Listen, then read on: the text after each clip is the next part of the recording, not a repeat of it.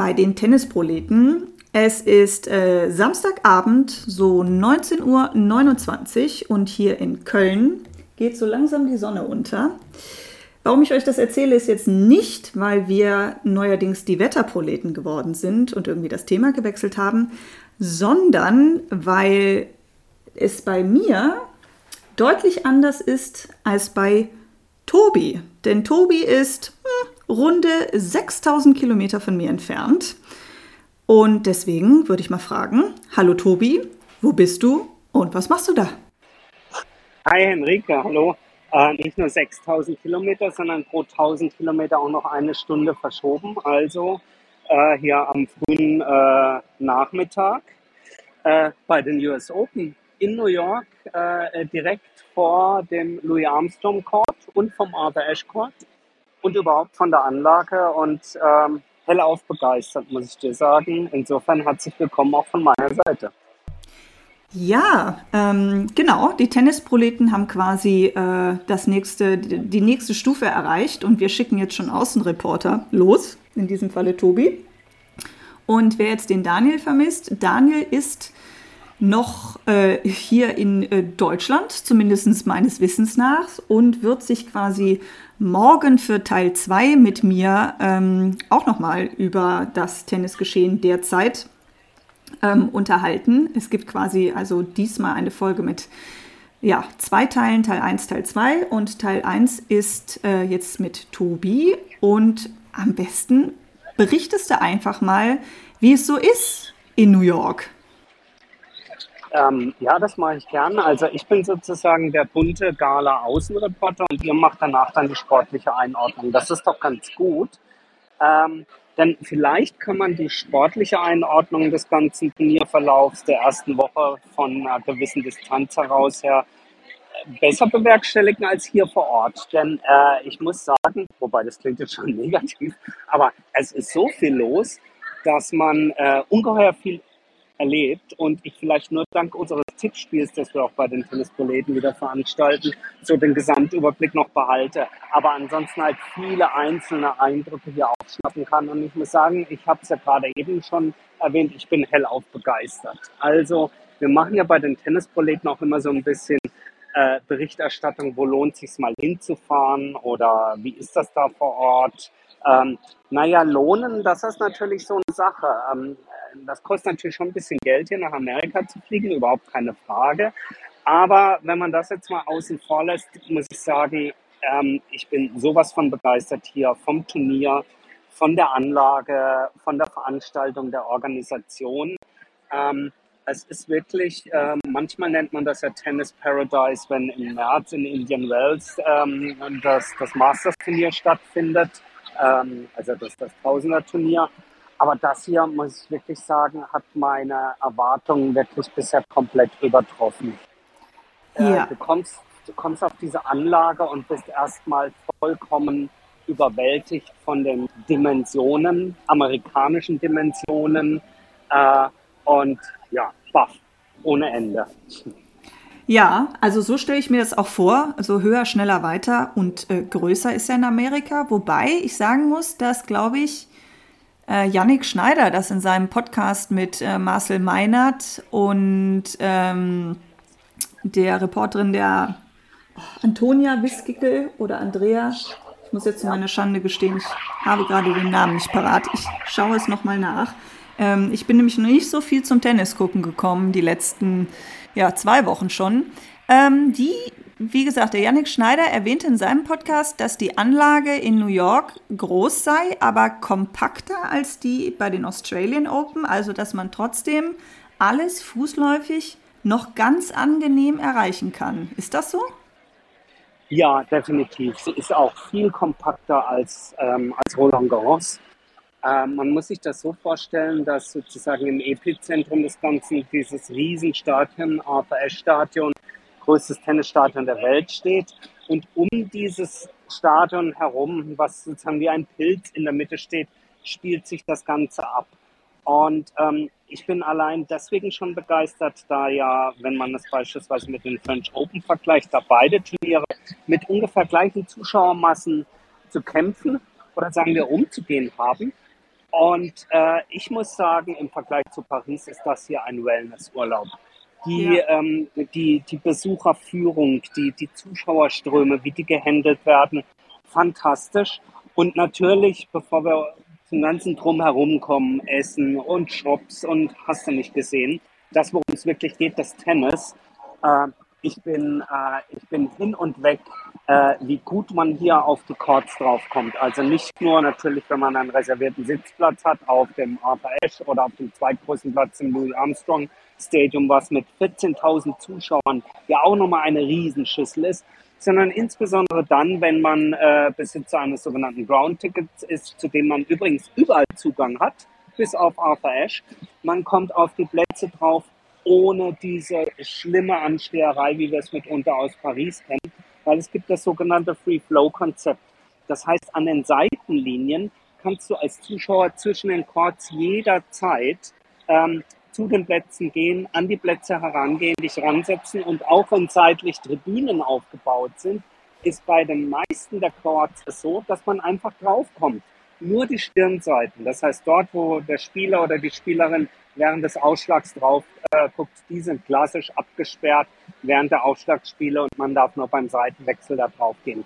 Das ist wahre, muss ich sagen, Kundenorientierung äh, und, und ein wirkliches Erlebnis und all meine Befürchtungen, dass wenn man da sitzt und ständig jemand auf Klo muss oder mit seinem Bier zurückkommt oder sowas, das einen stören würde, muss ich revidieren. Das ist gar nicht so, denn ähm, ja, da ist Bewegung drin, aber man kann wunderbar Tennis gucken und das alles in einer viel, viel höheren und angenehmeren Dosierung, als es beispielsweise in Paris der Fall ist. Also du hörst ja schon raus, pure Begeisterung bei mir darüber. Ja, Paris ist das einzige Grand Slam, das ich auch kenne, also wo ich auch war. Und äh, damals muss ich auch sagen, ich war 2016 vor Ort. War ich froh, dass ich ein Ticket für den Chatrier hatte, weil auf allen anderen Plätzen war die Chance draufzukommen äh, gen Null. Also ähm, man hätte wirklich oder lange, lange anstehen müssen und dann am besten an diesem einen Außencourt bleiben. Insofern ähm, klingt das deutlich besser und ich finde das so interessant, weil es spiegelt auch etwas wider, was Alexander Zverev erwähnte. Der war nämlich im Podcast ähm, einfach mal Luppen von den Großbrüdern und der hatte dort äh, dafür gestimmt, dass ähm, ja, man diese Regelung beim Tennis, dass quasi während des Matches sich am Court möglichst niemand bewegen und keiner Krach machen sollte, äh, abschaffen müsse, damit es ähm, ja einfach ja, kundenfreundlicher wird, wie du es sagtest. Ähm, da scheinst du ja äh, mit Sverev quasi einer Meinung zu sein, wenn ich das so raushöre.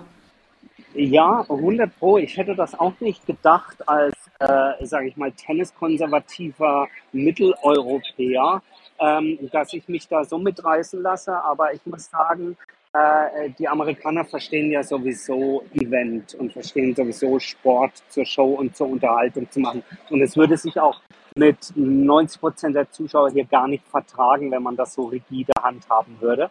Aber ich muss sagen, es ist wirklich eine Bereicherung. Interessant ist auch dann wiederum, dass je nach Chord eine ganz unterschiedliche Stimmung auf den Chords ist und auch übrigens eine ganz unterschiedliche Lautstärke. Das ist ja auch so ein Punkt, dass man immer sagt, die US Open, die sind laut und sie sind anstrengend und so. Das kann man, finde ich, gar nicht, also zumindest mein subjektiver Eindruck, gar nicht so pauschal sagen.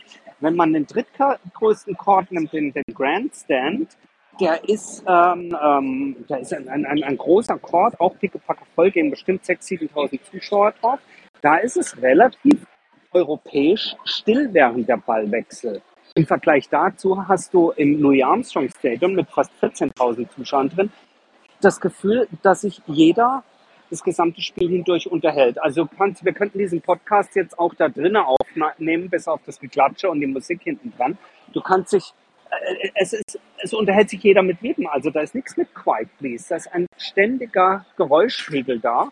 Aber dadurch, dass es alle tun, ist es wieder irgendwie gleichmäßig. Und ich wage jetzt mal zu behaupten, die Spieler gewöhnen sich dran und sie stört es nicht großartig. Also es ist anders, es ist ganz anders als das, was wir aus Europa kennen. Aber es ist weit davon entfernt von dem Vorurteil, was auch ich vorher hatte, dass das hier also alles nur sage ich mal, saufende, grölende Amerikaner-Horden wären, die hier nur das Entertainment wollen und äh, das ist jetzt so der Untergang des, des europäischen, äh, der europäischen Tenniskultur. Das muss ich, muss ich doch deutlich, deutlich von, von äh, hier von der Anlage, von dem Event und auch von den Amerikanern zurückweisen. Ja, das ist gut zu wissen. Ähm, ich muss ehrlich sagen, ich bin dem Ganzen nie abgeneigt gewesen. Ich kenne es halt nur so ein bisschen auch von Hamburg. Da ist ja auch eine relativ große Schüssel. Und da wird natürlich noch europäisch brav gekordelt und äh, zwischen den Ballwechseln herrscht da Ruhe. Aber auch da gibt es im Prinzip so Zonen. Also es gibt so einen Laufbereich, der ein bisschen oberhalb liegt. Also man hat so zwei getrennte Blöcke. Und auch da war ich immer der Meinung, dass man da eigentlich durchaus, lang, durchaus auch langlaufen könnte während des Matches, ohne dass man jetzt groß jemanden stört. Vor allen Dingen, wenn man dann auch noch diese Hintergrundgeräuschkulisse hat. Also ich glaube, wenn man, wenn alle quatschen, dann geht das eben, wie du sagtest, auch irgendwie in so einem Grundrauschen auch so ein bisschen unter und fällt wahrscheinlich gar nicht mehr auf. Was ich nur ähm, krass fand teilweise, aber das ist vielleicht auch so ein Qualifikationsding gewesen. Ich habe ein paar Quali-Matches geguckt, die halt über Sport Deutschland TV ja auch alle übertragen wurden. Und da war es dann halt teilweise schon so, dass dann an den Außenplätzen relativ ähm, wenig los war. Und wenn sie dann einen von diesen Plätzen da einen Amerikaner oder eine Amerikanerin gespielt haben, dann war da natürlich viel los und entsprechend lauter Applaus bei tollen Ballwechseln. Und wenn du dann schon mal so eine Atmosphäre hattest, wo es total ruhig war und der Ballwechsel läuft und auf einmal wömp, kommt da von einer Seite so eine Applausgeräuschkulisse angerauscht, da glaube ich, kannst du als Spieler oder Spielerin mal kurz äh, so ein paar Zentimeter in die Luft hüpfen. Ist das, ist das immer noch so oder geht es einfach in diesem allgemeinen Grundrauschen unter? Also habt, sind alle Plätze ähnlich gut besucht oder gibt es auch so ein paar Krötenplätze, wo dann so vier hartgesottene und die Trainer sitzen? Na, sowohl als auch. Also äh, letzteres Jahr, äh, das gibt es natürlich. Äh, es gibt Begegnungen, die ziehen die Massen geradezu an und andere finden fast vor, vor leeren Rängen statt. Aber ich muss auch sagen, es ist auch jeder oder fast jeder Chord unterschiedlich. Also wenn du auf dem Chord 5 hier spielst, äh, der ist im, im, im Schatten des AFS-Stadions und ist ein, eingezwängt zwischen äh, noch äh, drei weitere Plätze. Äh, das war der Chord, wo beispielsweise Anfang der Woche Holger Rune gleich mal rausgeflogen ist. Das war der Chord, auf dem äh, Matteo Berrettini sich unglücklicherweise so furchtbar schwer wieder verletzt hat, zur Stimme mhm. umgeknickt ist. Und das ist ein Chord, der ist äh, rechts, links, oben, unten sozusagen vollgepackt mit Zuschauern und rechts und links daneben spielen auch gleich welche. Und die Lautsprecheranlage ist so, so stark und so laut, dass du beispielsweise gerade in deiner Ausholbewegung äh, sein kannst für den Ausschlag und vom äh, gegnerischen Platz kommt eben das deutliche Out oder die Spielstandsansage oder Time oder sowas. Und da gab's äh, schon mal so die ein oder andere lustige Situation, äh, dass ähm, wenn es gegen Ende der Shotclock hin äh, ging, der ein oder andere Spieler gerade irritiert war ob er jetzt eine Time Violation bekommt oder nicht. Also man sieht ja schon, äh, dass es für diejenigen, die es gewohnt sind, ist es einfacher und andere müssen sich da erst eingrufen. Aber alles in allem muss ich sagen, wenn das so der, will ich mal sagen, der Kompromiss ist aus den Hardcore-Forderungen von Muratoglu, dass Tennis neuer, moderner und zuschauergerechter werden muss und auf der anderen Seite eben hier dann doch noch nach den guten alten Grand Slam-Regeln und auch den alten Zählregeln und überhaupt nach den Tennisregeln gespielt wird, dann muss ich sagen, äh, dann ergibt das für mich zusammen einen sehr, sehr großen Sinn. Man muss äh, vielleicht nochmal aus, aus Zuschauersicht auch noch eins dazu sagen. Einmal, ähm, die Preise sind natürlich äh, gesalzen hier. Wir kommen gleich noch auf das Ganze drumherum. Aber wenn du hier auf so einem Louis Armstrong Court für deinen Sitzplatz 200, 300 Dollar zahlst, ähm, was sich im Grunde genommen ja jetzt zum, zur späteren Phase des Turniers auch nicht von Roland Garros unterscheidet. Ich will nur sagen, wenn du da mal schnell auf Toilette musst oder dir ein Getränk holst, dann finde ich das schon heutzutage 2023 eine Zumutung, äh, wenn du gegebenenfalls bei langen Ausschlagspielen 15, 17, 20 Minuten warten musst, bis du wieder auf deinen Platz kannst und oder überhaupt was vom Match sehen kannst. Der Louis Armstrong hier ist zum Beispiel so angelegt, dass du deinen Kaffee, dein Bier in der Hand oben stehst, an den Zugängen dann zu den Sitzen und das Match trotzdem weiter verfolgen kannst, selbst wenn du auf der Stirnseite bist. Ja. Und ich habe äh, Amelie Morismo, die Turnierdirektorin von Roland Garros, hier gesehen, habe nicht mit ihr gesprochen, aber ich habe sie gesehen und ich hoffe doch sehr, dass sie sich in ihrem Notizbüchlein, was sie dabei hatte, mit aufgeschrieben hat. Ja, und diese, der Amerikaner sagt, diese, diese äh, Customer Experience, also diese Erfahrung und dieses Erlebnis für die Zuschauer vielleicht dann auch nach Roland Garros übertragen kann. Ja, das könnte man dann aber auch mit freundlichen Grüßen an Sport Deutschland TV weitergeben. Wieso? Was ist los? Free Flow äh, hätte ich mir da auch gewünscht. Ähm, ich habe mir natürlich das Sport Deutschland TV Abo äh, geholt für die US Open und finde wirklich viel Gutes an Sportdeutschland TV, was mir gefällt an der Handhabung der Übertragung. Aber etwas, was äh, mich die ganze Woche über massivst gestört hat, ist die Masse an Werbung, die man äh, bei Sportdeutschland TV oder zumindest ich, weil ich habe auch schon Leute gehört, bei denen ist es nicht so, die ich äh, erleben musste. Denn Sportdeutschland TV ist, ähm, bietet dir jeden Chord, der irgendwie übertragen wird, auch in der Übertragung an. Und du kannst also zwischen, weiß ich nicht, 17 verschiedenen Streams, glaube ich, sind das wählen. Doch mhm. jedes Mal, wenn du einen Stream anklickst, kriegst du am Anfang roundabout 20 bis 30 Sekunden Werbung reingeknallt. Ach du Schande. Das heißt, sagen wir mal so, du hast jetzt, keine Ahnung, du guckst gerade Stream 1 und irgendwie hast dann dieses Team gegen Publik-Match, was echt öde war, muss man sagen. Es klingt auf dem Papier mega, aber das Match selber war ziemlich dröge. Und wenn du dann sagst, ach, dann gucke ich jetzt spontan was anderes und du schaltest um, musst du halt erstmal wieder diese 20 bis 30 Sekunden Werbung in Kauf nehmen. Weil bei mir ist es tatsächlich so, jedes Mal, wenn ich umschalte, kriege ich diesen Mini-Werbeblock rein. Damit könnte ich mich ja theoretisch noch anfreunden, weil man es weiß. Aber was ich eine absolute, ich muss schon sagen, fast Frechheit fand, ist die Menge an Werbung, die du in Matches reingeknallt kriegst, die du dir nochmal anguckst. Weil ich ähm, musste sehr viel arbeiten die letzten zwei Wochen. Wie, äh, wie, sorry, die du dir nochmal, also die man sich genau, sozusagen in der Aufzeichnung on, on, Genau, das sind quasi, die stellen dir die Matches nochmal zur Verfügung. Ich weiß nicht wie lange, aber zumindest so, dass du sie am nächsten Tag ah, dann okay. nochmal wieder, was ich ja ziemlich gut finde. Aber da ist es halt auch so, du guckst zum Auftakt die Werbung und dann schalten sie dir zwischendrin auch immer mal wieder Werbeblöcke rein und die sind dann anderthalb Minuten lang. Du kriegst da sechs Ach, Werbespots reingeknallt. Und nach ich habe dann. Äh, nach jedem Spiel oder beim hm, Seitenwechsel? Nö, das nicht, aber ich habe mir zum Beispiel das Eva Lys gegen ähm, äh, Robin Montgomery Match ah, in der Wiederholung angeschaut. Und dieses Match war, glaube ich, so 65 Minuten lang, also knapp über eine Stunde. Ich glaube, ich habe in diesem Match sechs Werbeeinspielungen insgesamt gehabt. Sechs.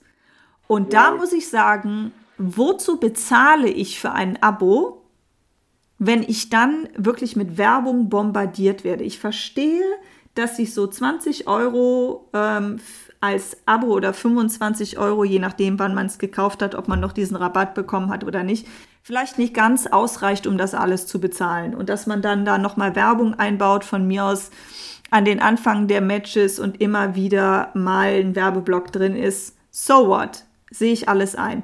Aber diese Menge die ich jetzt erlebt habe, steht für mich in keiner Relation zu dem, ja, irgendwie, es hat für mich, also ich finde es so übertrieben, dass ich mir echt überlege, wenn das so bleibt, ob ich dann das nächste Mal Bock habe, nochmal Sport Deutschland TV zu gucken. Also ich bin echt so weit, dass ich sage, ähm, weiß ich nicht, ob ich dann Lust habe, ähm, mir das da anzugucken. Das ist heavy. Also ähm, ich kann das natürlich hier aus der Ferne überhaupt nicht, überhaupt nicht einschätzen, weil ich mir das live angucke, hier, was ich sehen möchte und ohne Werbeunterbrechung und ohne alles.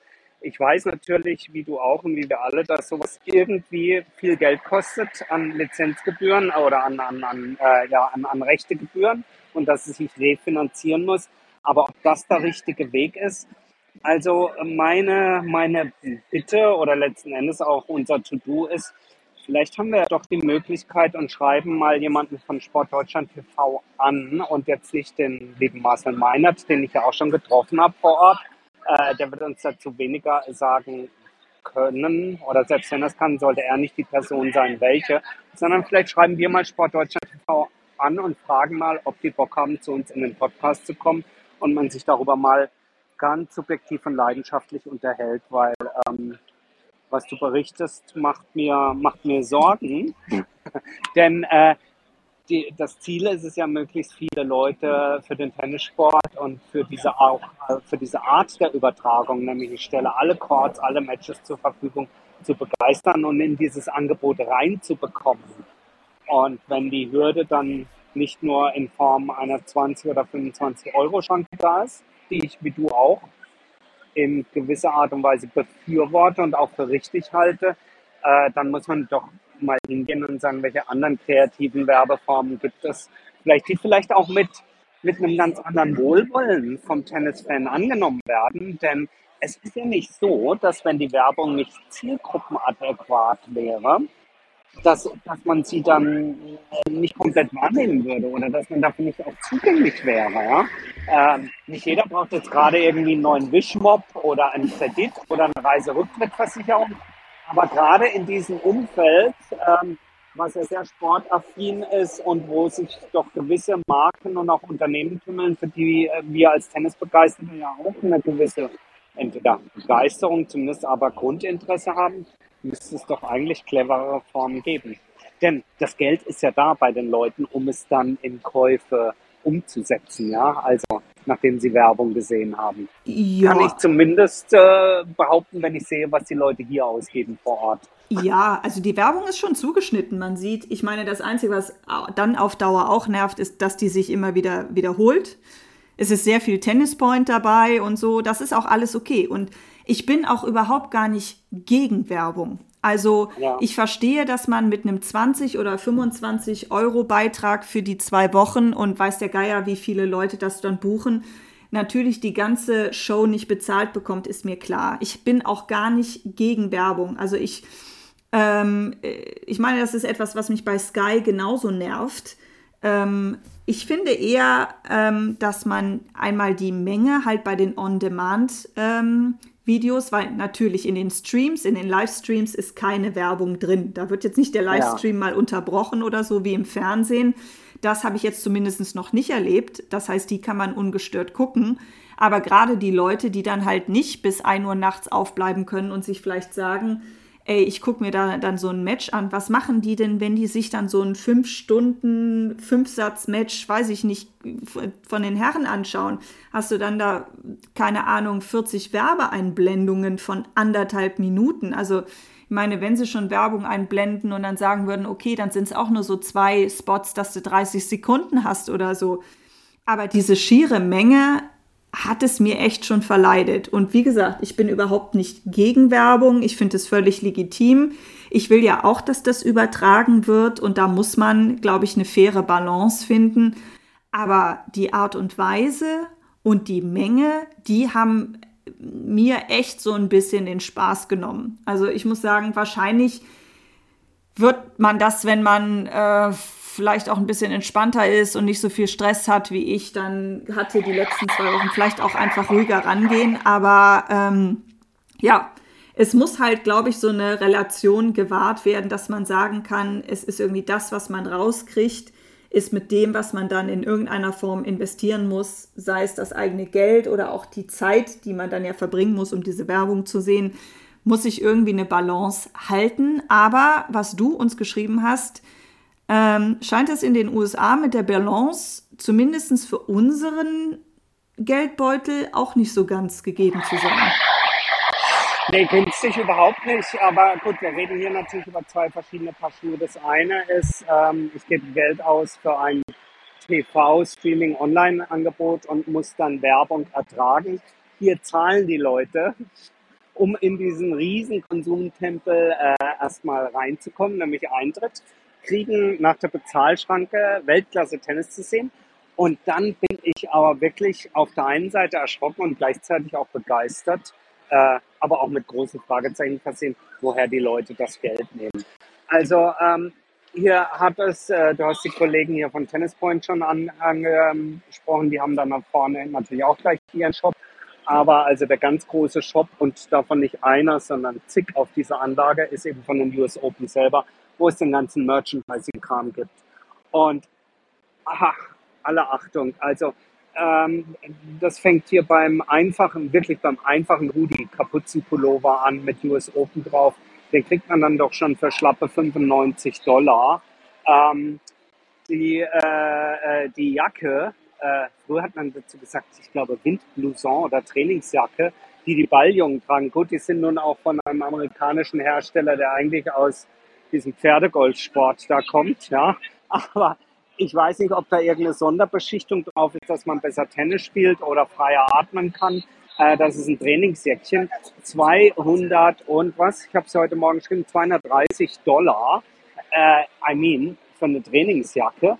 Ähm, aber wenn äh, dann diese Schlange erstmal überwunden ist am Merchandising Store und die Leute dort rauskommen mit ihren Tüten, dann kommen sie hier auf einen riesen Food Court, der es in sich hat. Ähm, toll, weil du kriegst wirklich alles. Also es ist nicht nur so hier Ami-mäßig, vorurteilsmäßig nur Hamburger und Pommes, sondern hier gibt es von den Tacos Nachos über Griechisch, über die gesunde Bowl, Salat bis eben hin zu Burger, Fisch, alles. Aber ähm, kein Gericht unter 19 Dollar, ein Bier 15 Dollar, eine Kugel Eis 9 Dollar und es ist jetzt nicht so, dass hier keine Schlangen sind.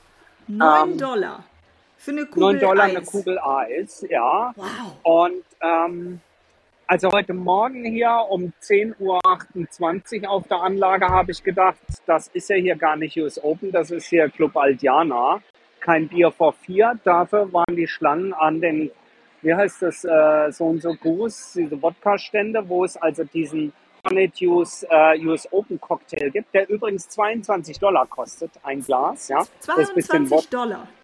22 Dollar, ein bisschen Wodka und da ist Melonensaft und zwei Melönchen drin oder irgendwie sowas.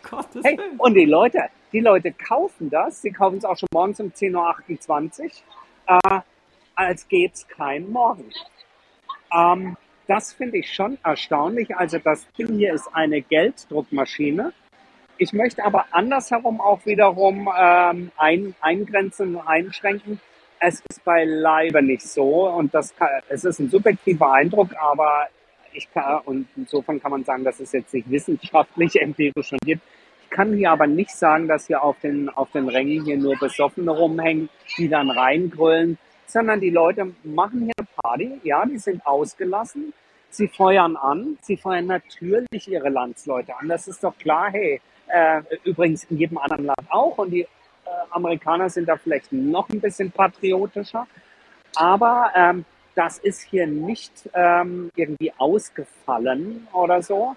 Äh, und es ist vor allen Dingen, und ich weiß, dass es da auch im Laufe der Woche schon die ein oder andere Diskussion gab. Wir können gleich nochmal über den Fall Laura Siegemund sprechen.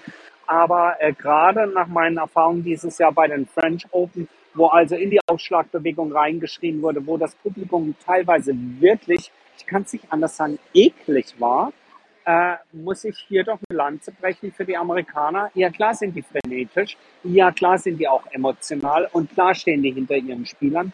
Aber ich finde nach wie vor, das hält sich im Rahmen. Und ja, es gibt sicherlich das eine oder andere Gegenbeispiel, aber alles in allem muss ich sagen, große Party hier, großes Event, großer Sport. Für mich eine klare Reiseempfehlung für jeden, der es mal machen will.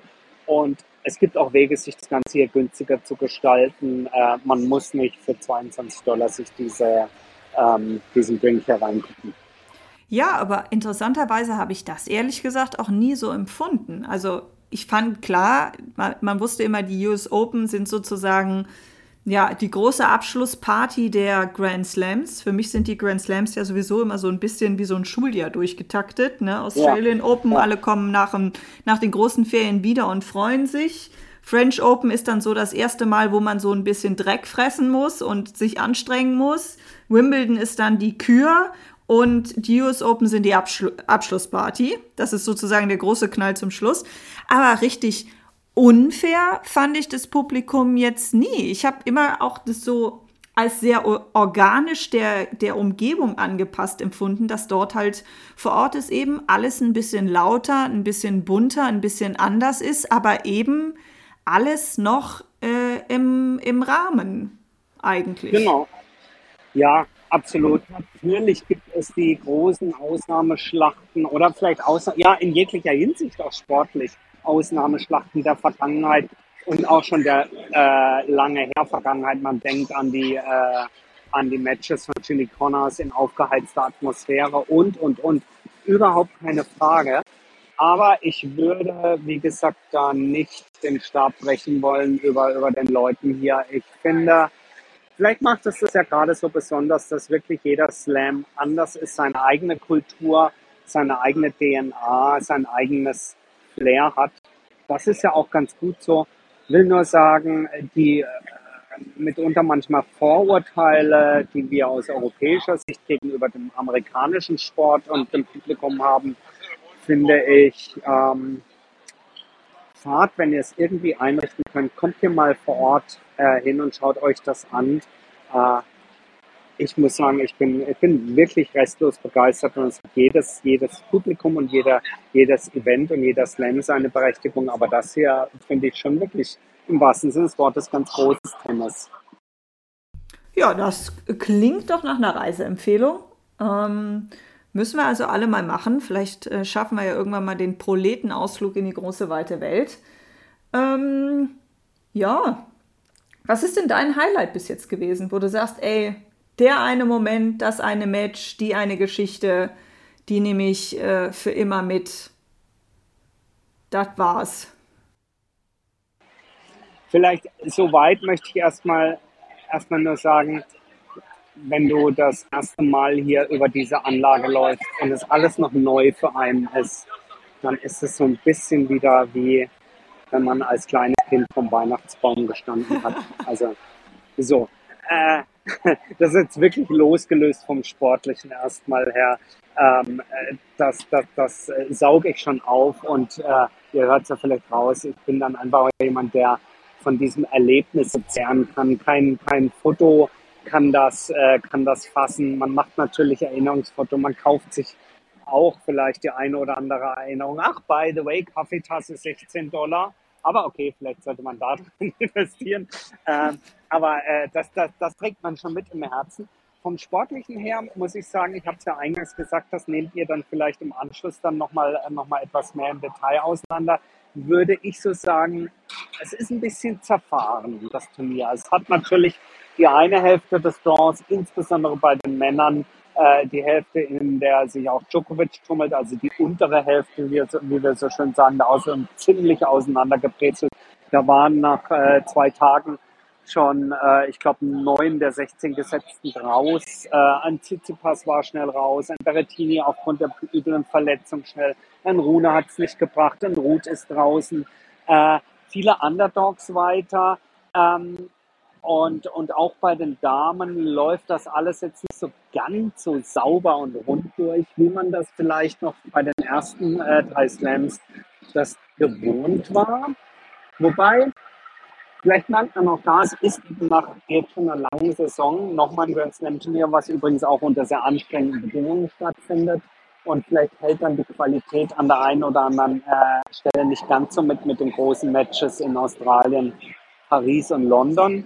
Ähm, aber beispielsweise gestern Abend war es wirklich ein, ein, ein, ein sehr packendes und tolles Damenmatch zwischen äh, Rybakina und äh, Sorana Castella. Mal wieder ein Beweis dafür. Damentennis über drei Sätze äh, kann hochattraktiv, hochspannend sein. Die Zuschauer sind mitgegangen äh, und äh, das war schon sehr, sehr schön zu sehen. Ich persönlich freue mich jetzt gerade auf den heutigen Tag. Ich habe direkt vor der Brust Sinner gegen, gegen Wawrinka, wovon ich mir einiges verspreche, obgleich ich schon denke, dass da einen klaren Favoriten äh, gibt. Und dann heute Abend mit Zverev Dimitrov natürlich eine, eine tolle Night Session.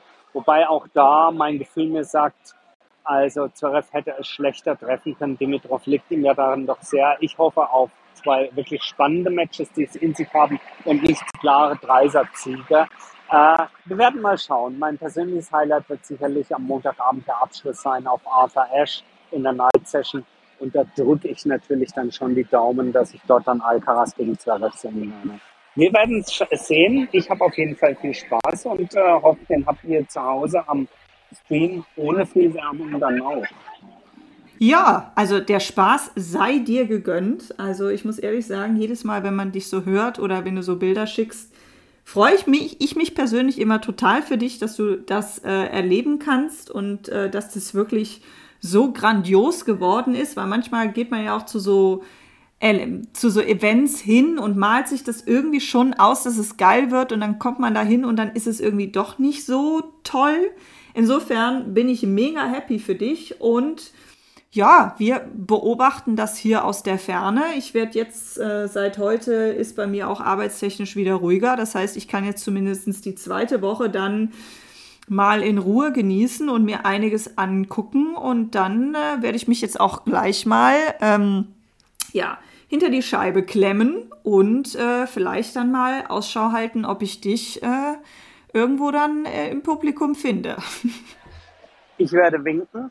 Ähm, Geh du mit Daniel im Anschluss jetzt an unser Gespräch und ordnet das mal für unsere Hörerinnen und Hörer noch, noch sportlich ein. Vielleicht auch da nochmal ähm, der Hinweis, wenn ihr Fragen an uns habt oder Kommentare oder eben auch Fragen zu, wie organisiert man das am besten bei den US Open, schreibt uns gerne an kontakt.tennisproleten.de oder natürlich auf Insta oder Twitter findet ihr uns ja auch. Ähm, wir geben da immer ganz gerne Auskunft, äh, wenn ihr interessiert seid, zukünftig mal so eine Reise zu organisieren zu einem eurer Wunschturniere. Ansonsten lasst uns auch gerne eure Erfahrungen teilhaben, eure Meinung. Vielleicht seht ihr das ja auch ganz anders und sagt, nee, US Open kannst du vergessen, ist blöd.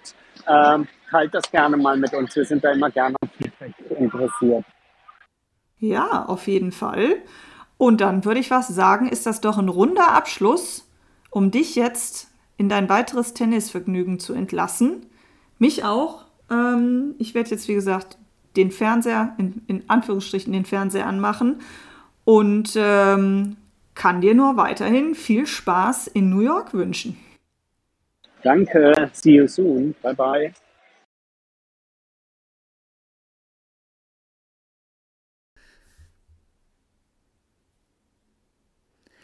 Herzlich willkommen bei den Tennisproleten Teil 2. Wie am Anfang angekündigt, ähm, ist dieser Podcast diesmal in zwei Hälften aufgeteilt. Ähm, die erste Hälfte war der Call nach New York mit unserem Außenreporter Tobi, der ähm, bei den US Open wahrscheinlich jetzt gerade eine 9 Dollar Eiskugel schlägt. Und Teil 2 ist wieder ganz gut bürgerlich Deutsch mit Daniel, der auch weiter weg ist von mir, aber nicht 6000 Kilometer. Hallo Daniel. Hallo Henrike, nein, also um morgens Cocktail zu trinken, muss ich nicht 6000 Kilometer fliegen, das kann ich auch zu Hause machen. Ja, ich auch. Von daher dachte ich mir, bleibe ich einfach zu Hause. Ja, klingt vernünftig. Ich meine, ist ja auch, ist auch nett hier, ne? Muss ja nicht immer New York sein. Nee, richtig. Und Tennis kann man auch hier schauen. Von daher sind wir, glaube ich, ganz gut versorgt. Aber ja, wir gönnen Tobi das natürlich. Tolle Eindrücke, die er da so geschildert hat. Und ich denke aber mal, dass wir jetzt wahrscheinlich ein bisschen mehr noch denn aufs Sportliche gucken, was so die Tage passiert ist. So äh, war der Plan. Also Tobi war noch äh, total im US Open Rau Rausch, Rausch, Rausch. Es sei ihm gegönnt. Ich freue mich wirklich total für ihn, dass er da diese wunderbare Zeit hat. Aber ähm, wir sind ja ein Tennis-Podcast und kein Erlebnis-Podcast, deswegen sollten wir uns vielleicht, müssen wir uns vielleicht, ich weiß nicht, müssen wir uns dem Inhalt zuwenden? Schon, oder? Ja, also ich glaube, dass man jetzt in der ersten Woche auch viele Geschichten hatte, die man äh, auch erwähnen kann. Wahrscheinlich kriegen wir die jetzt auch gar nicht hier unter. Und ich muss sagen, dass das jetzt auch in der ersten Woche ein sehr unterhaltsamer Grand Slam war, also halt auch sportlich gesehen. Klar, wir haben ein paar Auffälligkeiten natürlich auch, gerade bei den Herren in einer Hälfte viele Gesetzte raus, wir schon auch gleich ein Wort zu verlieren.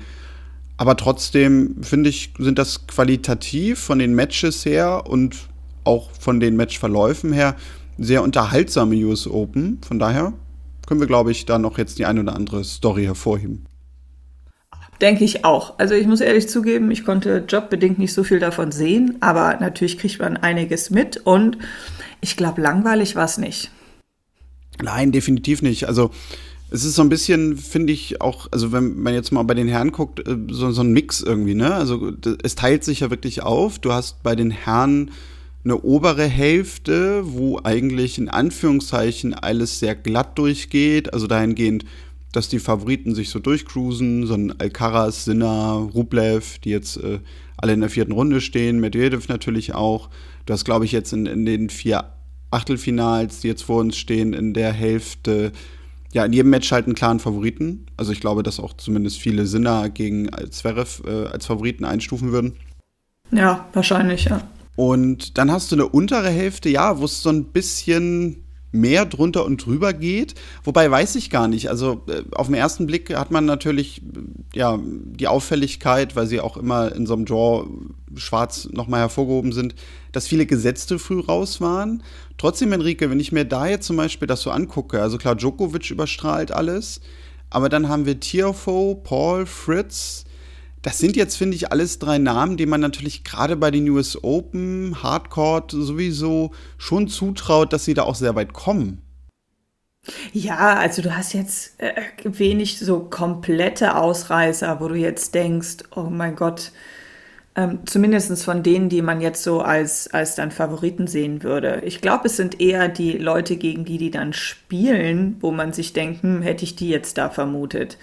Also ein Arnaldi, weiß ich nicht, ob man den da reinge irgendwie reingelost hätte oder ein äh, Hichikata oder ein Dominik Stricker oder ein, ein Goyo. Also ich meine, bei Stricker und einem und einem ähm, Arnaldi ne, könntest du durchaus vermuten, so. Ne, Arnaldi ist einfach einer, der jetzt, glaube ich, in den letzten Monaten sehr, einfach sehr konstant ein gutes Level gespielt hat. Ne, und das hat er jetzt halt angehoben. Ähm, da konnte man es irgendwie vermuten. Und Stricker ist ja auch so einer, von dem man sich einiges erwartet. Also, die sind jetzt auch nicht so komplett dort, dass du jetzt denkst, es wundert mich jetzt. Aber es ist schon irgendwie, wenn ich jetzt drauf gucke, schon eine witzige Mischung. Du hast wirklich total diese Matches zwischen einem Favorit und irgendeinem, wo du denkst, okay, der muss halt jetzt gegen den spielen. Vielleicht nicht bei Paul gegen Shelton, aber sonst. Und natürlich nicht Medvedev gegen Domino. Aber die meisten Matches sind doch, wie du sagst, relativ klar verteilt, in Anführungsstrichen.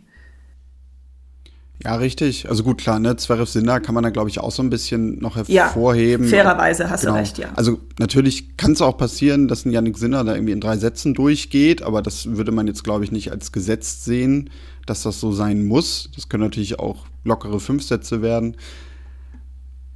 Dominik Stricker, ich glaube, da müssen wir vielleicht mal ein Wort zu verlieren, denn er war sogar auch bei uns schon mal im Podcast zu hören. Das Ganze ist schon über ein Jahr her. Das war beim Challenger-Turnier in Lüdenscheid.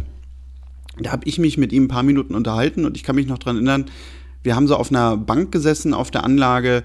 Er kam, glaube ich, gerade vom Training und ja, wir haben so ein bisschen drüber gesprochen, wie so halt äh, die Ausrichtung ist. Er war in, zu dem Zeitpunkt halt ja da, gerade dabei, sich so auf der Challenger Tour zu etablieren, so in der Ranking-Region zwischen 100, 200. Und er hat natürlich gesagt, Ziel ist schnell in die Top 100 und am liebsten auch ganz gerne wie viele, glaube ich, das auch einfach antworten würden. So zwei bis drei Grand Slam-Siege, das wäre natürlich schon schön. Ähm, wo ich damals dachte, gut, okay, also viele würden jetzt vielleicht sagen, also mal so ein Grand Slam gewinnen, wäre geil, aber er hat gesagt, nee, nee, also das sollen dann schon ein paar mehr sein. Er wird ja auch schon seit Juniorenzeiten sehr, sehr hoch gelobt von vielen. Er hat äh, in Roland Garros 2020 die Juniorenkonkurrenz gewonnen, Einzel und Doppel.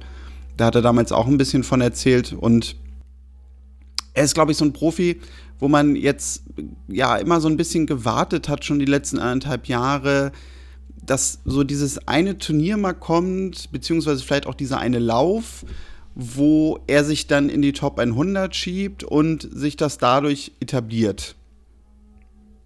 Jetzt wird er nach den US Open zum ersten Mal in den Top 100 stehen. Das ist schon sicher. Und ja, er hat jetzt insgesamt mit der Qualifikation schon sechs Matches gewonnen, darunter natürlich auch noch äh, Stefanos Tsitsipas geschlagen. also Enrique, wir können, glaube ich, uns schon ein bisschen aus dem Fenster lehnen und sagen, er ist eigentlich so, was so die, die Newcomer angeht, definitiv der ganz große Gewinner dieser US Open.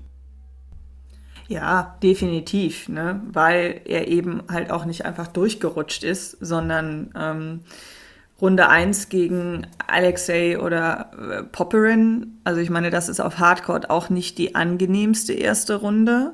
Ähm, Popperin war ja auch so jemand, der äh, für Australien lange als das nächste große Talent galt. Das hat er, glaube ich, nicht ganz erfüllt, aber unangenehm ist er auf jeden Fall, weil Popperin ist so jemand, wenn der angeknipst ist, dann serviert er dich halt vom Platz. Und äh, da hat er sich dann doch schon, hat sich Stricker auch gut gegen durchgesetzt. Dann natürlich gegen Tsitsipas halt auch so die Nerven zu behalten. Ne, dass du gegen Tsitsipas dir, so wie Tsitsipas dieses Jahr spielt, glaube ich, mal einen Satz holst, okay. Vielleicht auch noch einen zweiten. Aber dass du dann wirklich im, im finalen Satz ein frühes Break dann nach Hause trägst, das ist auch schon nicht ohne. Und ähm, dann danach nochmal so ein Fünfsatz-Match jetzt gegen Bonzi. Das ist natürlich vielleicht nicht der schwerste Gegner, aber ich sag mal, diese Belastung nochmal zu wiederholen und nochmal, ähm, ja, auch, glaube ich, mental die Kontrolle zu behalten, das ist schon, ähm, also von sowas, auf sowas kann man eine, eine große Karriere dann auch aufbauen ne, oder starten. Muss man jetzt schauen, ne, man sollte nicht zu viel erwarten, aber das sind natürlich die Momente, die gerade so jungen Spielern ähm, extrem weiterhelfen. Ja, also das muss man ja wirklich hervorheben, ne? Also einen Tsitsipas zu schlagen, äh, über fünf Sätze, also auch in Art und Weise und ja vor allem auch mit dieser Lockerheit. Also auch das war ja nachher eigentlich noch eine, eine zusätzliche Geschichte, dass er irgendwie kurz äh, bevor er das Match gewonnen hat, irgendwie beim Seitenwechsel äh, noch mitgesungen hat bei der Musik und das Ganze jetzt auch nicht irgendwie abgehoben wirkte, sondern du einfach wirklich merktest, okay, da bist gerade einfach jemand sehr entspannt und sehr locker und so vom Verlauf her würde man ja schon sagen, okay, ne, so, so, ein Spieler, der auf dem Niveau noch nie so weit gekommen ist und, und dann ein Top-Ten-Spieler irgendwie gerade kurz davor ist, den zu schlagen, da ist eher eine riesige Anspannung. Und dann zwei Tage später auf den Court zu gehen, wo man dann vielleicht sagen würde, okay, das spielt er gegen einen nicht ganz so hoch eingestuften Spieler, aber dem steckt das Match in die Knochen, dem stecken die Eindrücke in den Knochen und dann gewinnt er das Ding wieder in fünf. Ähm, also der, der ist ja mental äh, so klar und, und fokussiert scheinbar auf sein Spiel und auf das, was er tut, dass man ja schon sagen muss, also unabhängig von dem, was er natürlich mit dem Racket kann, äh, ist er dadurch ja gerade einfach auch für jeden gefährlich. Also auch, dass ein Taylor Fritz den jetzt irgendwie in drei Sätzen mal so eben wegbügelt, da ist ja fast schon gar nicht mehr mit zu rechnen. Ähm, von daher bin ich auf das Match und auf den Auftritt nämlich auch sehr, sehr gespannt, der da kommt. Und ja, ich glaube, dass aber auch das noch mal ein bisschen hervorgehoben werden muss. Also, als ich letztes Jahr mich mit ihm unterhalten habe, merkte man auch, ja, Dominik, der hat eine gewisse Lockerheit, aber ich glaube auch, dass der schon jetzt noch mal gereift ist und dass das vielleicht auch ein bisschen damit zu tun hat, dass er jetzt seit ein paar Monaten mit Didi Kindelmann zusammenarbeitet ähm, der, glaube ich, auch noch mal ein bisschen neue Impulse setzt und ja, der natürlich auch einfach so viel Erfahrung hat, dass er vielleicht auch noch mal einen Tick mehr als andere, wobei ich finde ja dieses Coaching-Vergleichen auch immer schwierig, weil die haben natürlich irgendwie alle Ahnung vom Tennis und wie das Profigeschäft läuft, aber dass der vielleicht auch noch mal so einen Tick mehr ihn auf diesen Weg bringen kann, so, also wenn du jetzt an die Spitze willst, dann musst du die Kleinigkeit irgendwie noch mal bearbeiten und auf die Kleinigkeit achten. Ja, also Dominik Stricker wirkt extrem aufgeräumt, finde ich, für 21. Ähm, ich habe zwar das Gefühl, dass die meisten jungen Menschen heutzutage anders vielleicht als noch als äh, ich damals in dem Altersbereich schon deutlich ähm, sicherer sind, so in wie gestalte ich mein Leben. Ich glaube, das kommt einfach mit der Art, wie Leben heutzutage ist. Ähm, vielleicht liege ich da auch völlig falsch und ich möchte jetzt Natürlich nicht, dass sich die Mit-30er irgendwie beleidigt fühlen, aber ich hatte so das Gefühl, dass ich auch mehr Zeit hatte, mir äh, so zu überlegen, was kommt jetzt. Und ich glaube, dass viele von den jungen Leuten das ähm, sich damit früher auseinandersetzen, weil sie auch müssen und da auch irgendwie, glaube ich, schneller so ihren Weg finden. Äh, so wirkt er auf jeden Fall. Und natürlich, ähm, so ein Trainer, äh, klar, der wird den nicht, dem nicht mehr beibringen müssen, wie man jetzt Tennis spielt. Der wird vielleicht hier und da noch ein paar Dinge korrigieren können oder optimieren, sage ich jetzt mal. Optimieren ist das bessere Wort. Aber es geht wahrscheinlich genau wie du sagst, am Ende darum, A, eine Konstanz reinzukriegen und B, dann halt auch, ähm, ja, jemanden zu haben, der dir bei den Details hilft, der dir vielleicht auch das ein oder andere abnimmt, dass du den Fokus anders setzen kannst und das halt vor allen Dingen über eine gewisse Zeit ähm, dir anbietet, dass du halt auch eine die Zeit hast, eben dich dann da reinzufinden und das dann auch zu, zu etablieren, weil Klar, natürlich kannst du mal zwei Wochen auf einen Trainer hören oder eine Trainerin und dann hast du eine tolle Woche. Aber wenn das dann aufhört, dann ist das wahrscheinlich auch relativ schnell wieder weg. Ja, natürlich, das stimmt. Und klar, also das wird natürlich jetzt auch nach den US Open, egal wie weit er noch kommt, die große Herausforderung sein, beziehungsweise das Spannende zu sein, was wir dann beobachten können. Ne? Also, weil er wird jetzt mehr ATP-Tour spielen natürlich auch. Jetzt hat er in erster Linie noch Challenger gespielt wie er sich da einfach jetzt behauptet und, und wie dann so in den nächsten sechs bis zwölf Monaten die Ergebnisse so sein werden. Ja, ich sagte es gerade ähm, zu Anfang, obere Hälfte ist ein bisschen, bisschen bekannter von den Namen. Ich glaube nämlich, weil unten ja, über Djokovic, auch wenn er jetzt fünf Sätze gegen Jere gespielt hat, müssen wir, glaube ich, zum jetzigen Zeitpunkt irgendwie nicht sprechen. Ich glaube, der wird da trotzdem irgendwie durchgehen. Ja, es müsste schon viel schief gehen, glaube ich. Das glaube ich nämlich auch, ja. Und ja, die obere Hälfte. Da kommt man vielleicht schnell jetzt natürlich als nächstes zum, zum Matchup zwischen Yannick Sinner und Alexander Zverev. Ich weiß nicht, wie viel du von Zverev gesehen hast. Konntest du dir da irgendwie ein Urteil zu bilden, wie so seine Verfassung ist? Ja, ich habe ein bisschen was gesehen. Ähm, also ich habe das erste Match gegen ähm, Vukic habe ich in Teilen gesehen. Ähm, da wirkte er sehr aufgeräumt, äh, gut reingekommen. Dann habe ich gegen Altmaier ersten Satz gesehen und einen Teil vom zweiten. Und das war's. Ähm, ich meine, bei Zverev ist man das gewöhnt, dass er immer wieder mal diese Aussetzer hat und dass er dann halt auch mal so einen Satz verpennt, beziehungsweise ähm, ja, ja, es ist immer so unfair, das ist ja immer ein Zusammenspiel aus beiden. Ne? Ähm, Altmaier hat sein Level angehoben, Zverev ist abgefallen, so, so entstehen Dynamiken. Ähm, insofern, das habe ich gesehen. Jetzt das Match gegen ähm, gegen wen hat er jetzt als letztes gespielt? Dimitrov. Dimitrov. Gegen Dimitrov, das habe ich nicht gesehen. Nur vom Ergebnis her würde ich mal vermuten, dass Dimitrov irgendwann massiv abgebaut hat. Ich glaube nicht, dass, ähm, dass Zverev den 1 und 1 in Satz 3 und 4 weghaut, ohne dass Dimitrov irgendwas hatte was auch immer es ja, ist. Ja, also wo, wobei man natürlich auch sagen muss, also Dimitrov liegt ihm auch irgendwie so ein bisschen. Ne? Also die haben ja auch in Cincinnati stimmt, zuletzt gegeneinander gespielt. Da hat er auch sehr deutlich 6-2, 6-2 gewonnen. Und ich glaube, die haben jetzt siebenmal gegeneinander gespielt und nur das allererste Aufeinandertreffen, das schon einige Jahre zurückliegt, das hat Dimitrov gewonnen und danach ging das immer an Zverev das Matchup. Hm, von daher genau, also ich habe heute Morgen auch drauf geguckt, ne, ersten beiden Sätze eng und ja, die, die, also Satz 3 und 4 waren dann wirklich deutlich. Ja, aber 1 und 1, das ist schon, ist natürlich ist schon, schon, sehr, sehr deutlich, klar. muss ich sagen. Klar, ich meine, er hat gegen Dimitrov natürlich einen Vorteil, weil er ihm halt den Aufschlag richtig fies in die Rückhand ähm, servieren kann. Mhm. Ne? Und wenn du das dann hinhauen kannst, ja. da glaube ich, fehlt dem Dimitrov auch so ein bisschen die letzte Power, um da irgendwie im Zweifelsfalle sich gut wehren zu können. Ich glaube, da fehlt dem Dimitrov manchmal so,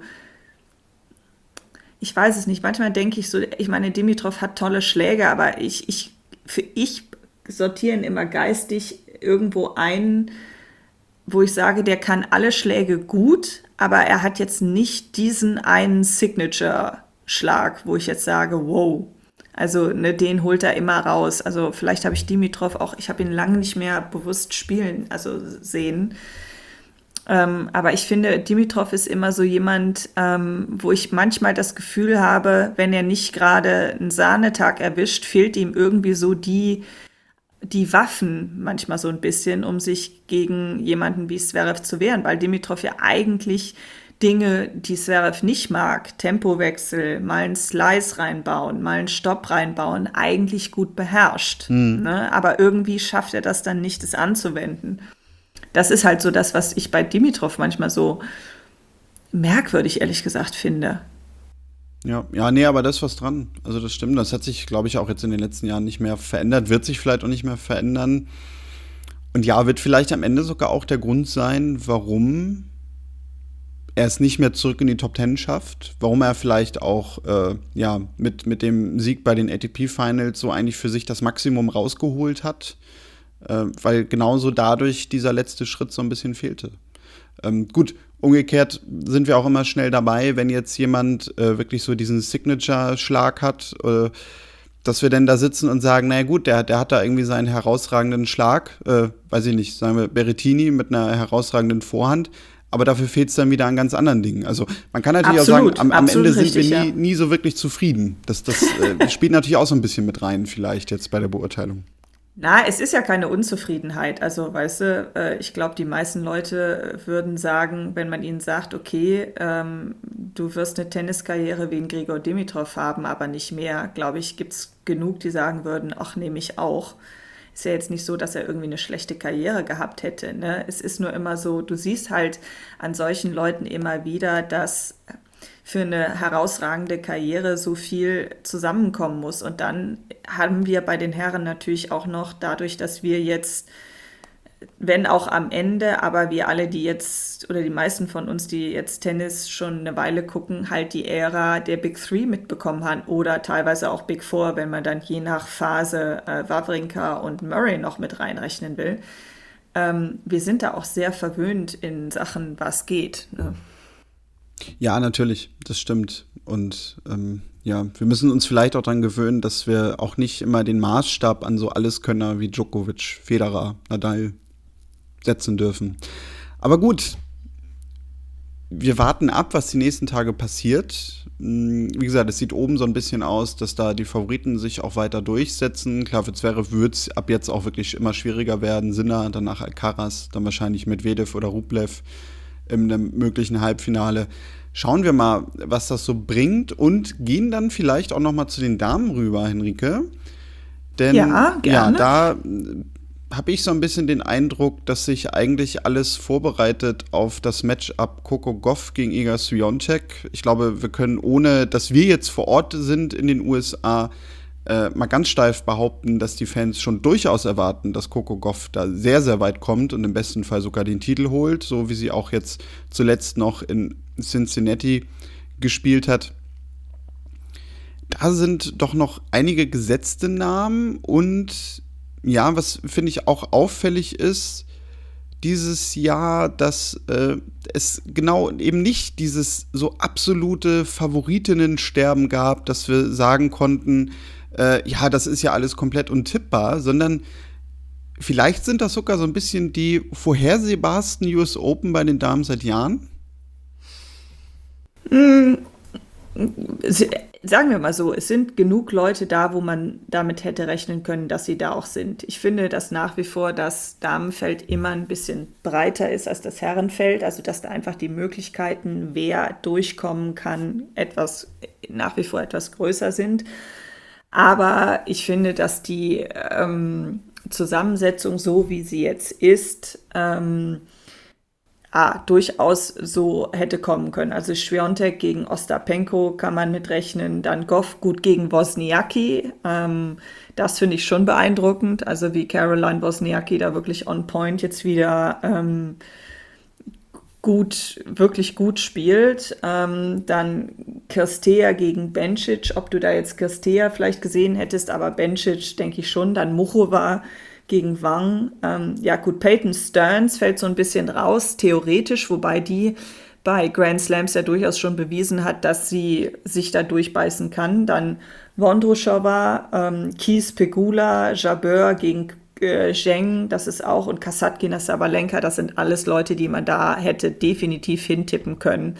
Insofern ja, es ist natürlich immer ein etwas breiteres Feld, aber es ist auf jeden Fall keins, was einen jetzt bis auf ein, zwei Namen massiv verwundern müsste.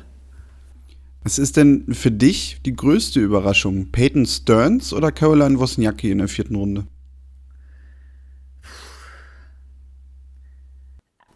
Das ist jetzt schwer zu sagen, weil ich finde, beides ist auf seine Art und Weise eine Überraschung, aber andererseits auch irgendwie nicht. Ne, Peyton Stearns ist sicherlich vom Namen her die größere Überraschung, ähm, wobei man es sie halt schon hat sehen, schon mal äh, schaffen sehen. Und bei ihr ist es halt auch so, ich habe oft das Gefühl, dass Amerikaner gerade zu Hause bei den US Open oft noch mal so ein Schippchen drauflegen können, dass die also aus dieser Energie wirklich, die das Publikum dir gibt, viel für sich ziehen können. Ich habe schon das Gefühl, dass sie diese ganze Atmosphäre ähm, sehr mögen und Wozniacki, natürlich, ich finde es mega beeindruckend, ähm, dass sie da wirklich so schnell wieder so ein Level erreichen kann. Aber andererseits, wenn ich mir auch eine Elena Svitolina anschaue, ähm, muss man sagen, ist es auch wieder nicht so verwunderlich. Ne? Ich meine, ich finde es toll, dass es so ist und dass man halt auch sieht, ey, du kannst ähm, Mutter werden und danach trotzdem in deinen Sport zurückkehren. Das geht sicherlich nicht bei jedem Sport, aber bei Tennis ist es halt durchaus möglich. Insofern ähm, glaube ich, will ich die Wertigkeit der beiden Geschichten nicht gegeneinander aufwiegen, aber ähm, äh, ja, Wozniacki ist natürlich so jemand, wo du sagst, hm, okay, das ist dann echt mal ein Wort. Wobei die Open ihr auch absolut liegen, muss man auch mal sagen. Ne? Bei ihm muss man natürlich noch dazu sagen, soweit ich das in Erinnerung habe, sie hat ja damals sogar aufgehört 2020, gar nicht mal, weil sie jetzt gesagt hat, äh, ich bin schwanger und, und setze jetzt mal aus, sondern weil ihr Körper das ja wirklich nicht mehr erlaubt hat. Also ich glaube, sie hatte damals irgendwie, was war das noch, Arthritis oder so? Irgendwie doch irgendwas mit den Gelenken, meine ich. Weswegen mm, sie ja. äh, gesagt hat, ich, ich, also mein Körper erlaubt es mir eigentlich gar nicht mehr. Und durch den Hintergrund kann man natürlich sagen, okay, es ist überhaupt erstmal schön, sie äh, jetzt wieder auf der Tour zu sehen. Wir waren ja doch alle irgendwie ein bisschen skeptisch, weil dank Kim Kleisters und Co. Hm, haben wir in den letzten Jahren ja auch so Erfahrungen damit gemacht, ob diese Comebacks nach so ein paar Jahren immer so gut sind. Jetzt vor den US Open, da hatte sie so einen Sieg, aber so richtig rund war das nicht.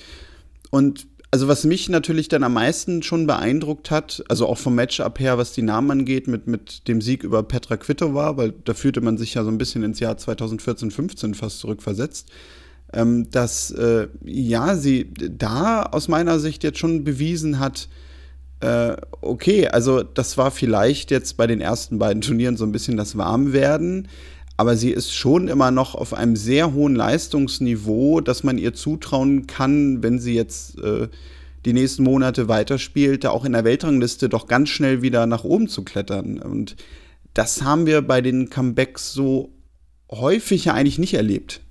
Hm.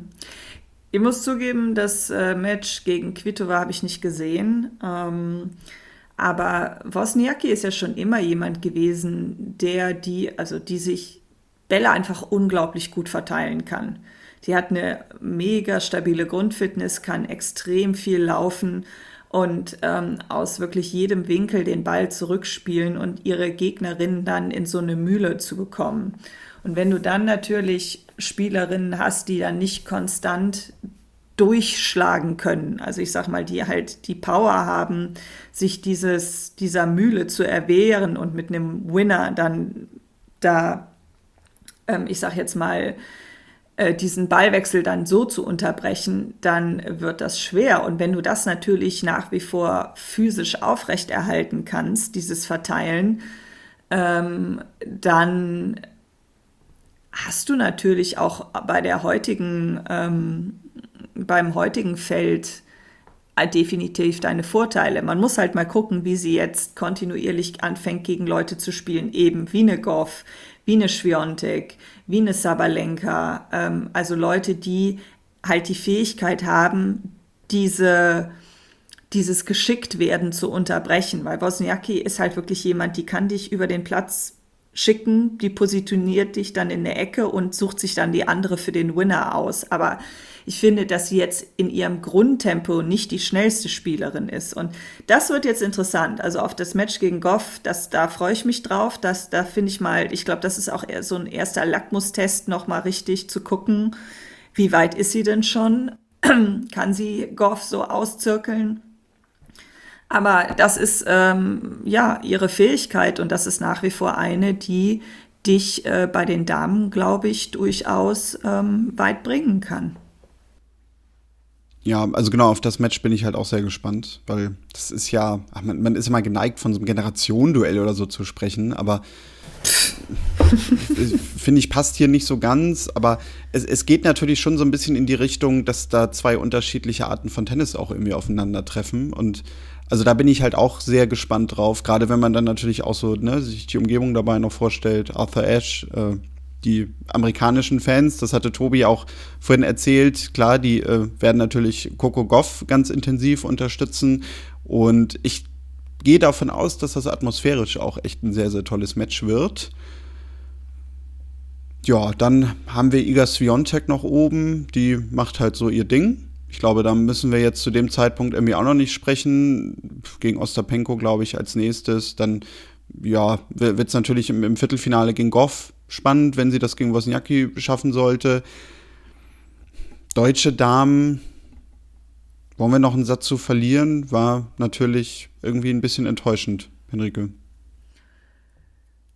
Ja, einerseits schon, andererseits äh, weiß ich nicht, ob das immer so fair ist. Also ich meine, klar, man, man erhofft sich immer mehr und ich glaube, Jule Niemeyer war definitiv eine Enttäuschung. Ich glaube, die war auch selber massiv enttäuscht, dass sie da in der Quali in der ersten Runde raus ist und dass das so gar nicht klappt.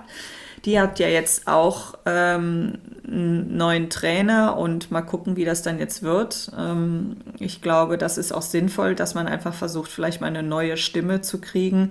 Nicht, weil Christopher Kaas keine Ahnung vom Sport hat, sondern weil es manchmal einfach der Bote sich ändern muss, damit die Info ankommt. Ist so bescheuert, wie es klingt. Ja, und bei Lys und Korpatsch weiß ich jetzt nicht, ob man da zwangsläufig enttäuscht sein muss. Also ich meine, Eva Lys, von der habe ich witzigerweise relativ viel gesehen. Da habe ich die meisten Quali-Matches zumindest in Teilen gesehen und auch die erste Runde. Ich glaube, für sie ist das schon ein Erfolg. Also sie hatte sich das erste Mal für die US Open qualifiziert und das ist das erste Mal in die zweite Runde eines Grand Slams gekommen. Klar, gegen Bronzetti wäre sicherlich mehr drin gewesen. Also die hätte sie, glaube ich, auch schlagen können. Aber da hat sie hinterher selber gesagt, da fehlt ihr noch so ein bisschen die Konstanz. Ähm, aber e- Eva Lüß macht schon, ähm, glaube ich, so einen stetigen, ja, so einen stetigen Schritt in die richtige Richtung. Ich finde von ihr wahnsinnig beeindruckend, wie sie die Bälle Longline schiebt, sowohl auf der Vorhand als auch als auch auf der Rückhand. Das kann eine echte Waffe sein, weil das ein unangenehmer Schlag ist, der auch schwer abzudecken ist.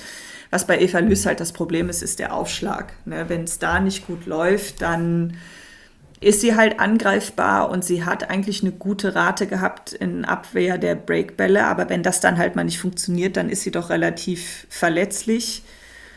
Und ähm, gut, Tamara Korpatsch, ähm, da habe ich nicht so viel von gesehen, kann ich nicht so viel zu sagen. Ähm, erste Runde gegen Begu, glaube ich, hat sie gespielt, ne? Hm, ja, das könnte hinkommen. Genau, ja, hat sie ich meine, es war genau, 3-6-2-6, ja. Ja, Bego ist halt auch so jemand, ähm, die hat halt auch so Auf und Abs, ne? Entweder es läuft oder es läuft halt nicht. Ja, und Siegemund, das war natürlich das eigene Drama. Dass sie da Gauf noch einen Satz abnimmt, hätte ich ehrlich gesagt auch nicht erwartet, muss mhm. ich zugeben. Insofern, natürlich ist das enttäuschend, wie auch bei den Herren. Also ich meine, außer Zverev ist ja auch keiner mehr da und der Rest hat sich auch relativ früh verabschiedet. Das ist jetzt kein Damenproblem. Ja, aus deutscher Sicht, es sind natürlich nicht die geilsten US Open, zugegeben. Ja, aber also, das dachte ich jetzt auch noch die Tage. Du kannst natürlich jetzt auch nicht automatisch immer erwarten, dass du so eine, so eine Juli Niemeyer-Story irgendwie hast. Oder im ja. besten Fall noch ein deutsches Viertelfinale.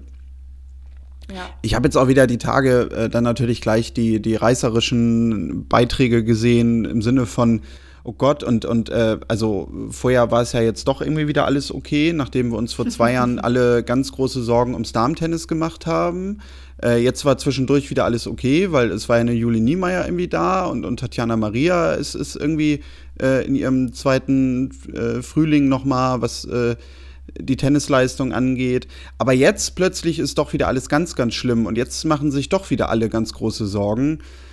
Mhm. Also kam bei mir jetzt ehrlich gesagt nicht so an. Also, weil gerade auch wenn man sich wirklich mal anguckt, wie auch die Spielerinnen sich dieses Jahr aus meiner Sicht entwickeln, die halt jetzt nicht auf dieser großen US Open Bühne waren. Ähm, nehmen wir den Noma Noah Akogul, ne, für viele jetzt ja eigentlich mhm. zum ersten Mal so ein bisschen in Erscheinung getreten durch Rotenbaum. Ähm, auch eine Ella Seidel zum Beispiel, die eine unheimlich tolle Saison spielt, ähm, jetzt äh, auch auf ITF-Ebene zwei Turniere gewonnen hat, sich im Ranking stetig verbessert. Wo ich noch kurz einschieben will, dass ich Anfang des Jahres, glaube ich, sowas in der Richtung auch äh, prognostiziert habe bei Ella Seidel, aber so viel Eigenlob soll reichen für heute. Aber nein, also worauf ich, worauf ich hinaus möchte, ist, ähm, da kommen ja Spielerinnen noch nach, die, glaube ich, auch definitiv das Niveau haben werden, in den nächsten Jahren sich stetig für Grand Slam Hauptfelder zu qualifizieren, beziehungsweise es in die Top 100 zu schaffen. Man könnte dann vielleicht sogar eher umgekehrt die Frage stellen, muss man sich bei den Herren noch mal eher Gedanken machen, ob, ob da gerade so die Talente sind, die man jetzt so in den nächsten, boah, weiß ich nicht, vielleicht so zwei Jahren irgendwie in den Top 100 sehen würde. Anderes Thema. Mhm. Ähm, ich glaube aber schon, dass es jetzt nicht äh, so schlecht um das Damentennis steht in Deutschland, wie viele sagen. Äh, ich glaube, das ist einfach irgendwie so ein automatischer Mechanismus. Also das haben wir in anderen Sportarten ja auch. Also siehe ja. äh, Ausscheiden deutsche Fußballnationalmannschaft früh bei einer Europameisterschaft, bei einer Weltmeisterschaft. Danach ist der deutsche Fußball für alle eigentlich auch immer komplett erledigt und es wird nie wieder ein deutsches Team international irgendein Spiel gewinnen und so weiter. Also das sind ja auch sehr emotional getriebene Sachen einfach, was ja auch irgendwo nachvollziehbar ist. Total. Und es ist aber auch immer so ein Zusammenspiel aus so vielen Dingen, die da zusammenkommen, muss man mal ganz klar sagen. Weil gerade bei den Damen, wir hatten jetzt eine goldene Generation mit Kerber, mit Petkovic, mit Görges, mit Lisicki, die ja zusammen alle ähm, halt so gut waren, dass sie äh, in den Top 50 bis hoch standen. Und da sind wir natürlich auch dran verwöhnt, ähm, dann haben wir jetzt halt so ein bisschen den Gap, dass dann die jüngere Generation danach wahrscheinlich die Hoffnung der, der, des Durchschnitt Deutschen nicht ganz erfüllt hat und jetzt die neue junge Generation halt auch noch einen Moment Zeit braucht. Natürlich kann man sich fragen, als ein so reiches Land wie Deutschland, ähm, warum es äh, ja so schwer ist, dass da, ich sag mal, ein Nachwuchs in einer gewissen Breite durchkommt. Weil man muss natürlich schon sehen, dass ähm, viele Menschen gut Tennis spielen können und auch wirklich in den, sich in den Top 100 etablieren können. Aber zu den Top-Leistungen gehört dann halt noch ein bisschen mehr. Das kannst du ja auch nicht einfach herhexen. Und da brauchst du wahrscheinlich dann auch eine gewisse Grunddichte, also ich sage mal eine Grundmenge an Spielern, die ein gewisses Grundlevel haben und aus denen stehen dann, geht dann halt, weiß ich nicht, eine Gruppe hervor, die dann immer Top 50 Niveau hat und aus denen kristallisieren sich dann die paar raus, die weiterkommen. Und da, das ist vielleicht am Ende ein Punkt, wo man ansetzen muss. Wie schaffe ich denn einen Grundpool zu bekommen? Weil Gut, im Fußball läuft es gerade auch nicht, aber im Fußball ist es so, dass du in Deutschland, ich glaube, jeder Junge in Deutschland fängt mal mit Fußball an. Das heißt, dein Grundpool an Möglichkeiten ist schon mal ziemlich groß. An Kindern, die diese Sportart ähm, zumindest geordnet mal gelernt haben, weil ich meine, es gibt an jeder Ecke einen Fußballverein. Das heißt, du hast eine riesige Menge an Talenten, aus denen du dann die Exzellenz rausholen kannst. Das wird im Tennis schon deutlich schwieriger werden, weil die Sportart einfach nicht so viel betrieben wird. Aber das ist vielleicht etwas. Ne? Du siehst es zum Beispiel am, also am amerikanischen Tennisverband sowieso, aber auch zum Beispiel am italienischen Tennisverband. Wie viele Talente da jetzt bei den Herren und Damen bei den Herren, ich sag mal, mit besseren Ranglisten, aber auch bei den Damen, wie viele da jetzt nachgekommen sind und ähm, wie die sowas machen, ne? Ähm, da irgendwie einen Grundpool zu schaffen, aus denen du dann die Leute rauskriegst. Aber ja, in Deutschland ist der Anspruch halt sehr, sehr hoch und alles unter Grand Slam-Titel ist halt scheiße, nur dass das die Realität für die meisten Spieler da draußen sind äh, und Spielerinnen, dass die an diesem Titel ihr, ihre Karriere lang vorbeilaufen werden, ist halt auch eine Wahrheit, die man akzeptieren muss. Richtig, ja. Ähm, untermalt vom Glockengeläut. Ich weiß gar nicht, ob man das im Hintergrund hört, aber. Man hört das, ja. ja aber es ist doch schön. Gerade zum, zum Gebet zum heiligen Roger äh, aufgerufen, jeden Sonntag. Ähm, ja, ich glaube, wir können das so stehen lassen, das Thema. Und die Frage wäre jetzt sogar nämlich auch noch, haben wir irgendwie noch was? Ich glaube, wir haben eigentlich einen ganz guten Überblick verschafft über so die erste Woche. Das können wir, glaube ich, so stehen lassen. Ja, es war nicht so wie sonst immer, aber ich glaube auch mal schön. Ne? Man muss ja nicht immer alles gleich machen. Nee, genau. Wir haben uns das auch mal überlegt, dass wir sagten, komm, wir, wir teilen das einfach mal durch zwei. Dann dauert es vielleicht auch einfach ein bisschen länger, aber dadurch äh, können wir vielleicht dann auch die Themen ja dann doch ein bisschen intensiver besprechen, als wenn wir das jetzt zu dritt gemacht hätten. Wir hoffen natürlich, dass euch das gefallen hat und ich kann dir sonst gerne auch jetzt die Abmoderation abnehmen, nachdem du schon so viel moderieren musstest heute. Ja, mach doch mal. Gut. Komm. Dann, genau, sind wir nämlich bei dem Thema Feedback. Wenn euch das so gefallen hat, wie wir das hier heute gemacht haben, oder vielleicht auch nicht, dann meldet euch gerne. Mail kontakt at tennisproleten.de über die sozialen Netzwerke, Facebook, Twitter, Instagram. Dort findet ihr uns unter Tennisproleten. In der nächsten Woche werden wir uns dann natürlich wieder melden. Tobi ist dann, glaube ich, meines Wissens nicht mehr vor Ort. Also wir gucken mal, was wir denn da so zusammenbasteln. Wir werden aber definitiv uns nächste Woche noch ein bisschen mit den US Open beschäftigen. Vielen Dank fürs Zuhören. Wir hören uns in der nächsten Woche. Henrike, auch wir werden uns nächste Woche wieder hören. Bis dahin macht's gut und tschüss. Tschüss.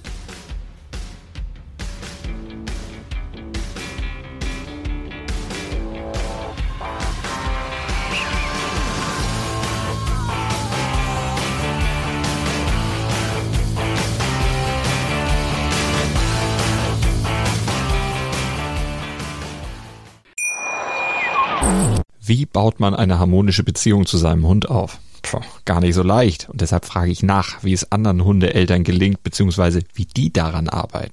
Bei Iswas Dog reden wir dann drüber. Alle 14 Tage neu mit mir, Malte Asmus und unserer Expertin für eine harmonische Mensch-Hund-Beziehung, Melanie Lippisch. Iswas Dog mit Malte Asmus. Überall, wo es Podcasts gibt.